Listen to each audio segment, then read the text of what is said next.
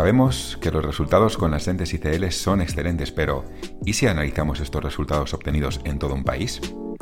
Bienvenidos al podcast de Star Surgical, un podcast de corta duración, pero con mucha ciencia e información, donde os contamos las últimas publicaciones sobre cirugía refractiva con lente fáquica ICL. Yo soy Jesús Beltrán y para este podcast me va a acompañar Alicia Bollo, nuestra compañera y especialista de producto en Andalucía Oriental. Hola Alicia, bienvenida, ¿qué tal estás? Hola Jesús, muy bien, muchas gracias por invitarme a participar en este podcast. Pues el placer es nuestro.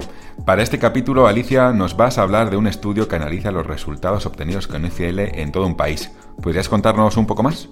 Por supuesto. En este artículo titulado A Nationwide Multicenter Study on One Year Outcomes of Posterior Chamber Phakic Intraocular Lens Implantation for Low Myopia, los autores Camilla Kasutaka Shimizu, Kimilla y colaboradores se plantean como objetivo evaluar los resultados multicéntricos a escala nacional en Japón del implante de la lente fáquica EVO ICL en pacientes con baja miopía.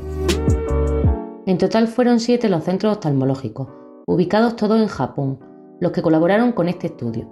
Los criterios de inclusión de los pacientes fueron una corrección no satisfactoria con gafas o lentes de contacto, la edad entre 20 y 50 años, refracción estable, un equivalente esférico manifiesto de menos 3 dioptrías o menor y astigmatismo de 3 dioptrías o menor, amplitud de cámara anterior de 2,8 milímetros o mayor y una densidad de células endoteliales de 1800 células o mayor.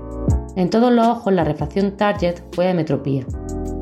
Tanto preoperatoriamente como una semana, 1, 3, 6 y 12 meses después de la cirugía, determinó la agudeza visual sin corregir y corregida de lejos. El equivalente esférico manifiesto la presión intraocular y el contagio de células endotelial y el BOLT mediante OCT. Para el cálculo de la talla y potencia de las lentes se utilizó OCOS, el nomograma de cálculo del fabricante usando la distancia blanco-blanco y la amplitud de cámara anterior. Como resultado, analizaron un total de 172 ojos de 111 pacientes. Encontraron una diferencia estadísticamente significativa entre la agudeza visual preoperatoria sin corregir y la posoperatoria sin corregir. Igualmente, los autores también describen una diferencia significativa en la agudeza visual de lejos corregida pre y postoperatoria, obteniendo un índice de seguridad de 1.06 un año después de la cirugía. La predictibilidad y la estabilidad que los autores encuentran en estos pacientes fue también elevada. No hubo aumento significativo en la presión intraocular durante todo el periodo de observación y la densidad de células endoteliales cambió, pero no significativamente.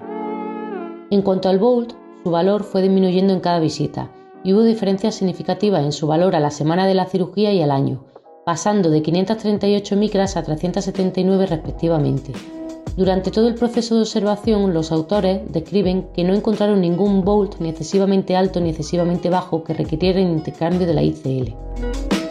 No describen tampoco complicaciones intraoperatorias, como upside down o formación de cataratas traumáticas, ya que todas las cirugías transcurrieron sin complicaciones. Un ojo, el 0,6% del total, necesitó de intercambio de lente por otra con potencia diferente debido a hipocorrección. Cuatro ojos, el 2,3% del total, necesitaron rotación de lente ICL tórica y cuatro ojos, también el 2,3%, se quejaron de glare o halo sintomático durante el posoperatorio temprano, pero estos síntomas desaparecieron con el tiempo. Según esto, Alicia, podríamos decir que los resultados son muy buenos, ¿verdad?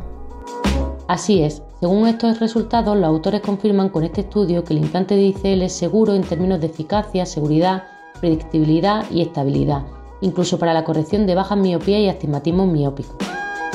Sí, de hecho, en podcasts anteriores ya hemos hablado de resultados en implante de ICL en potencias miópicas bajas.